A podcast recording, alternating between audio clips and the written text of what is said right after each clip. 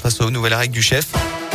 Et on parle trafic dans la région pour démarrer. Oui, on a un petit peu de monde sur la 7 et la 47 à hauteur d'une Ternay avec le retour de week-end prolongé. Du monde également aux deux entrées du tunnel sous Fourvière et on a un accident signalé d'ailleurs à hauteur d'Éculier au niveau de la porte du Val-Vert sur l'une des bretelles d'entrée au tunnel. À la une, quatre personnes interpellées après une nuit d'Halloween bien agitée dans l'Ain. Pétards, feux de poubelle et de voitures, affrontements avec les forces de l'ordre. Plusieurs incidents ont été recensés notamment à Bourg-en-Bresse, Pondin, Belay et Valserone la nuit dernière. Selon le progrès, les quatre individus placés en garde à vue sont suspectés d'avoir voulu mettre le feu au sas d'entrée de la médiathèque de Bourg-en-Bresse. Une nuit de tension aussi dans la métropole de Lyon. Des incendies de poubelles et de voitures ont été signalés dans plusieurs communes et un homme a tenté d'incendier un bus TCL. Il a lancé des cartons enflammés dans un bus de la ligne C3 au Mas du Taureau à Vanvelin. Par chance, les cartons ont pu être sortis avant que le feu ne se propage au reste du véhicule. Il n'y a donc pas eu de blessés. Keolis, l'exploitant du réseau TCL, salue le courage et la grande réactivité du conducteur. Des violences urbaines constatées aussi dans la Loire. Selon le progrès, des vitres de la mairie de Lorette ont été brisées la nuit dernière. Des individus auraient jeté des pierres et des pavés en direction de l'accueil et de la salle des mariages. Une enquête a été ouverte.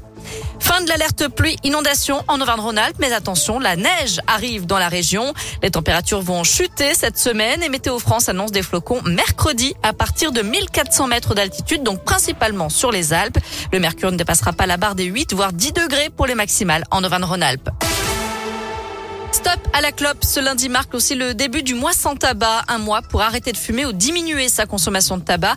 L'opération lancée par Santé publique France offre aux fumeurs un accompagnement au sevrage jour après jour. Le tabac qui reste la première cause de mortalité évitable et qui tue 75 000 personnes en France chaque année. Dans le reste de l'actu, Jérôme Gaillard a mis fin à ses jours en prison. Le mari de Magali Blandin, qui avait reconnu le meurtre de son épouse, était incarcéré depuis le mois de mars. Il avait entamé une grève de la faim le 13 octobre dernier. D'après le procureur, il a laissé une lettre d'adieu et un testament dans sa cellule. Le couple, je le rappelle, avait quatre enfants. Alors que les recherches se poursuivent pour retrouver les trois alpinistes français portés disparus au Népal, leurs traces ont été localisées sur un sommet de la région de l'Everest. Ils seraient montés jusqu'à 5900 mètres d'altitude avant de renoncer à aller jusqu'au bout.